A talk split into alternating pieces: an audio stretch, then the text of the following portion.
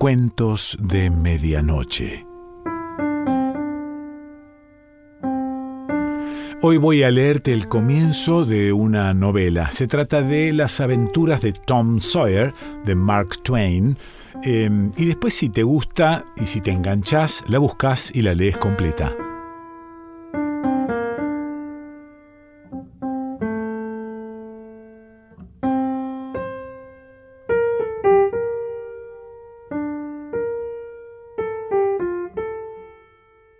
Tom, silencio. Tom, silencio. ¿Dónde andará metido ese chico? Tom. La anciana se bajó los anteojos y miró por encima, alrededor del cuarto, después se los subió a la frente y miró por debajo. Rara vez o nunca miraba a través de los cristales a cosa de tan poca importancia como un chiquillo, eran aquellos los lentes de ceremonia, su mayor orgullo, construidos por ornato antes que para servicio, y no hubiera visto mejor mirando a través de un par de mantas. Se quedó un instante perpleja y dijo no con cólera, pero lo bastante alto para que la oyeran los muebles. Bueno, pues te aseguro que si te echo mano te voy a... No terminó la frase porque antes se agachó dando estocadas con la escoba por debajo de la cama. Así es que necesitaba todo su aliento para puntuar los escobazos con resoplidos. Lo único que consiguió desenterrar fue el gato. No se ha visto cosa igual que ese muchacho. Fue hasta la puerta, se detuvo allí, recorriendo con la mirada las plantas de tomate y las hierbas silvestres que constituían el jardín. Ni sombra de Tom. Alzó, pues, la voz a un ángulo de puntería calculado para larga distancia y gritó Tú, Tom. Oyó tras de ella un ligero ruido y se volvió a punto para atrapar a un muchacho por el borde de la chaqueta y detener su vuelo. Ya estás. Que no se me haya ocurrido pensar en esa despensa. ¿Qué estabas haciendo ahí? Nada. Nada. Mírate esas manos. Mírate esa boca. ¿Qué es eso pegajoso? Eh, no lo sé, tía. Bueno, pues yo sí lo sé. Es dulce. Eso es. Mil veces te he dicho que como no dejes en paz ese dulce te voy a despellejar vivo. Dame esa vara. La vara se cernió en el aire. Aquello tomaba mal cariz. Dios mío, mire lo que tiene detrás, tía. La anciana giró en redondo, recogiéndose las faldas para esquivar el peligro, y en el mismo instante escapó el chico. Se encaramó por la alta valla de tablas y desapareció tras ella. Su tía, Polly, se quedó un momento sorprendida y después se echó a reír. Diablo de chico, ¿cuándo acabaré de aprender sus mañas? ¿Cuántas jugarretas como esta no me habrá hecho y aún le hago caso? Pero las viejas bobas somos más bobas que nadie. Perro viejo no aprende gracias nuevas, como suele decirse. Pero, señor, si no me la juega del mismo modo dos días seguidos, ¿cómo va a saber una por dónde irá a salir? Parece que adivina hasta dónde puede atormentarme antes de que llegue a montar en cólera y sabe el muy pillo que si logra desconcertarme o hacerme reír, ya todo se ha acabado y no soy capaz de pegarle. No, la verdad es que no cumplo mi deber para con este chico. Esa es la pura verdad. Tiene el diablo en el cuerpo, pero ¿qué le voy a hacer? Es el hijo de mi pobre hermana difunta y no tengo entrañas para zurrarle. Cada vez que le dejo sin castigo, me remuerde la conciencia y cada vez que le pego se me parte el corazón. Todo sea por Dios. Pocos son los días del hombre nacido de mujer y llenos de tribulación, como dice la Escritura, y así lo creo.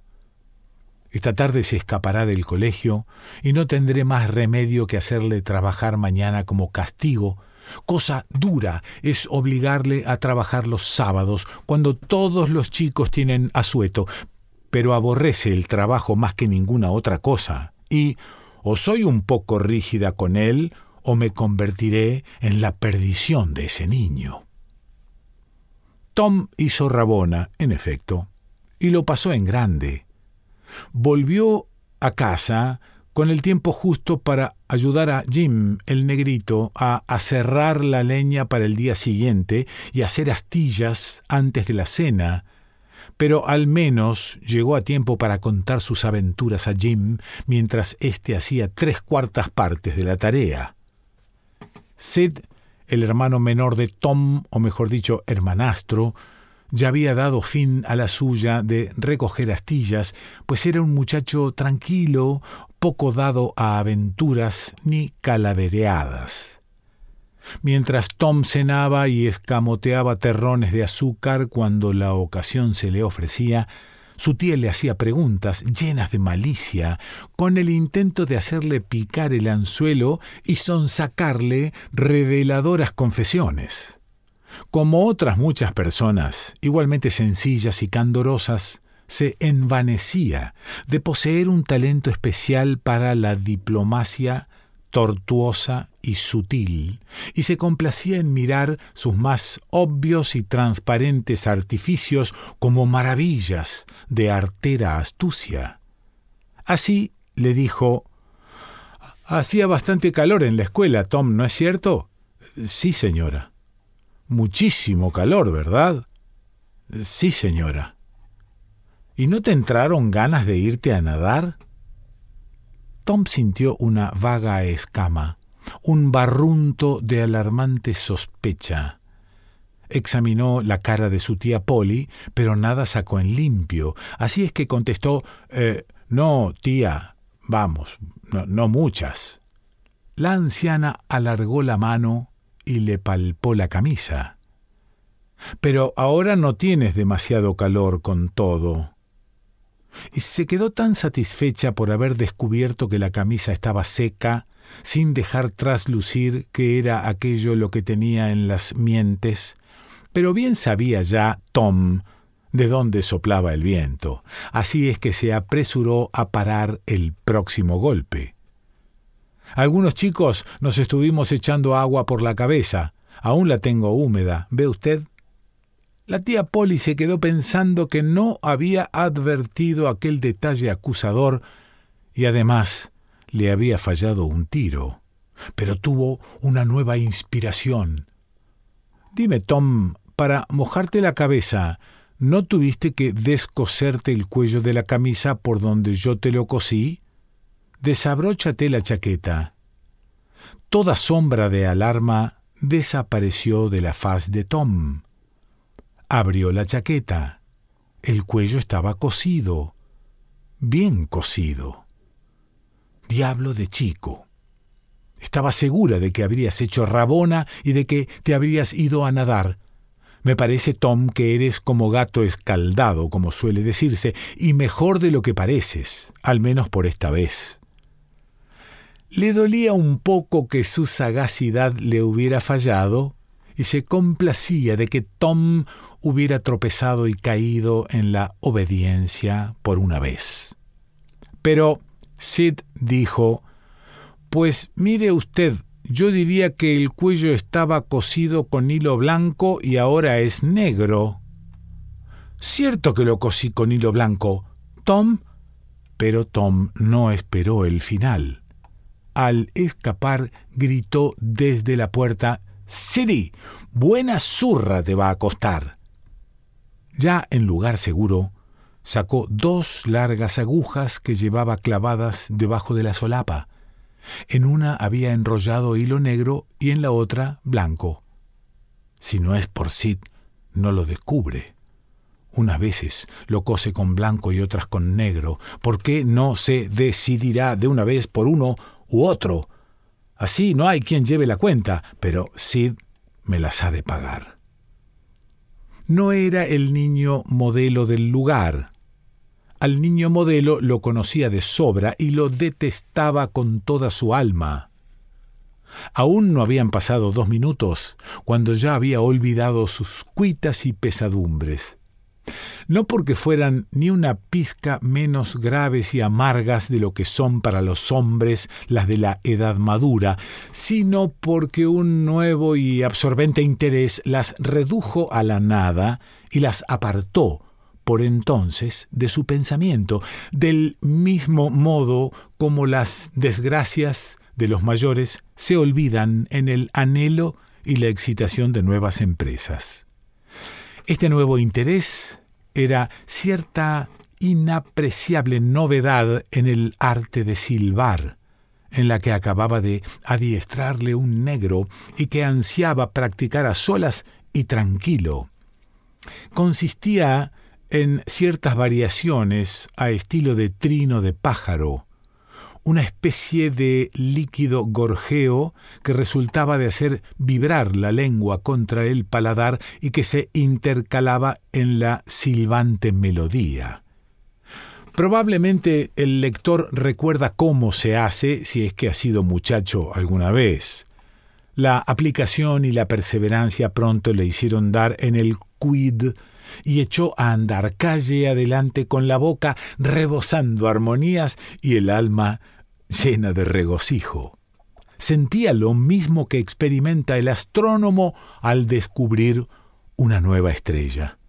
No hay duda que en cuanto a lo intenso, hondo y acendrado del placer, la ventaja estaba del lado del muchacho, no del astrónomo. Los crepúsculos caniculares eran largos. Aún no era de noche, de pronto Tom suspendió el silbido.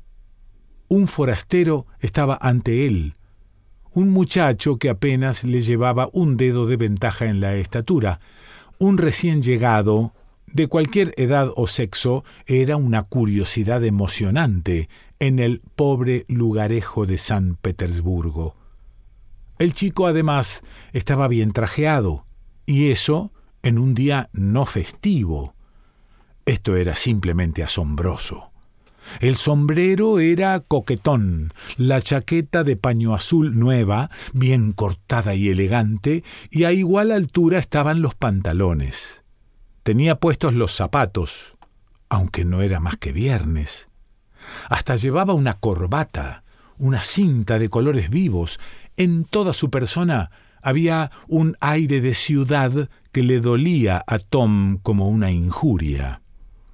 Cuanto más contemplaba aquella esplendorosa maravilla, más alzaba en el aire la nariz con un gesto de desdén por aquellas galas, y más remota y desastrada le iba pareciendo su propia vestimenta.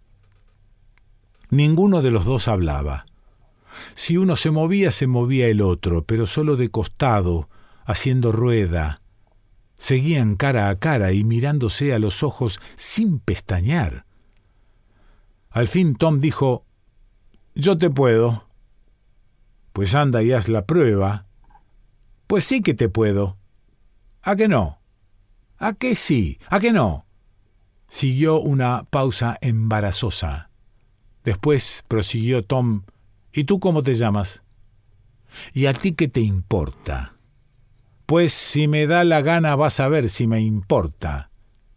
Pues, ¿por qué no te atreves? Como hables mucho, lo vas a ver. Mucho, mucho, mucho, mucho.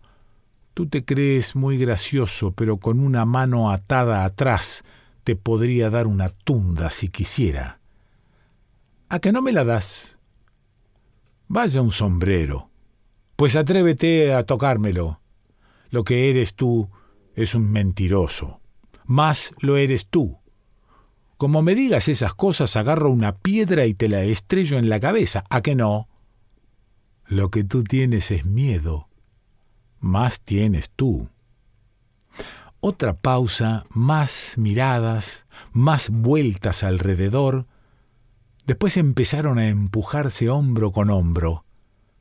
Vete de aquí, dijo Tom. Vete tú, contestó el otro. No quiero. Pues yo tampoco. Y así siguieron, cada uno apoyado en una pierna como en un puntal, y los dos empujando con toda su alma y lanzándose furibundas miradas. Pero ninguno sacaba ventaja. Después de forcejear hasta que ambos se pusieron encendidos y arrebatados, los dos se dieron en el empuje con desconfiada cautela, y Tom dijo Tú eres un miedoso y un cobarde. Voy a decírselo a mi hermano grande que te puede deshacer con el dedo meñique. Pues sí que me importa tu hermano. Tengo yo uno mayor que el tuyo y que si lo atrapa, lo tira por encima de esa cerca. Ambos hermanos eran imaginarios. Eso es mentira, porque tú lo digas. Tom hizo una raya en el polvo con el dedo gordo del pie y dijo Atrévete a pasar de aquí y soy capaz de pegarte hasta que no te puedas tener. El que se atreva, se la gana. El recién venido traspasó enseguida la raya y dijo Ya está, a ver si haces lo que dices. No me vengas con esas. Ándate con ojo. Bueno, pues, ¿a qué no lo haces? ¿A que sí? Por dos centavos lo haría. El recién venido sacó dos centavos del bolsillo y se los alargó burlonamente. Tom los tiró contra el suelo. En el mismo instante rodaron los dos chicos, revolcándose en la tierra, agarrados como dos gatos, y durante un minuto forcejearon, haciéndose del pelo y de las ropas, se golpearon y arañaron las narices, y se cubrieron de polvo y de gloria.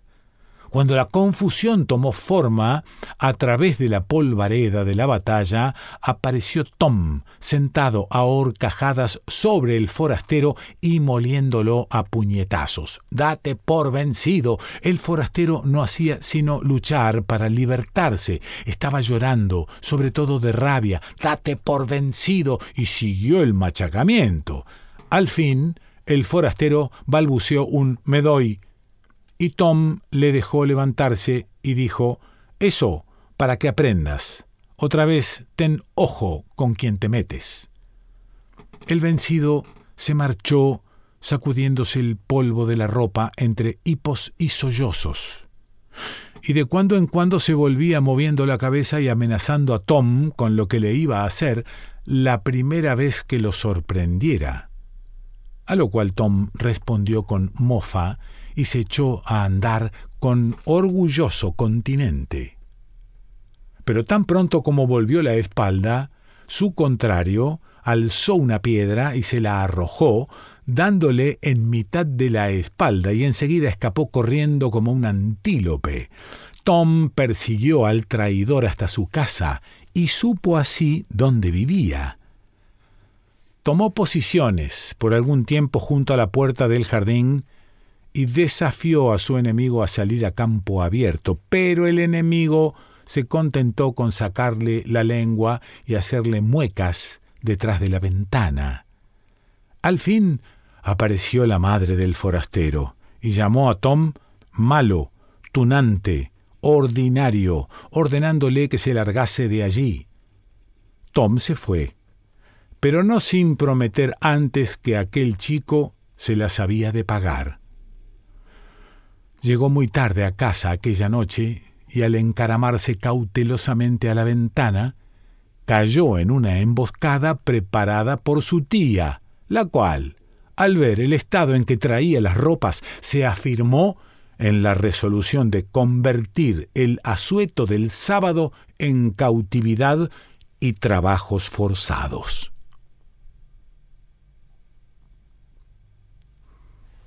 Este es el comienzo de las aventuras de Tom Sawyer de Mark Twain y si te enganchaste, bueno, búscala y léela completa.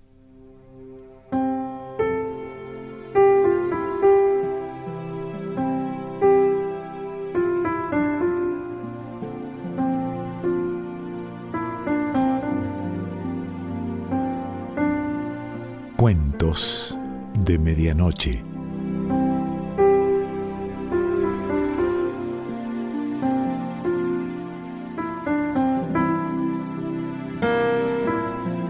Selección Pancho Mondino. Idea y lectura Quique Pessoa.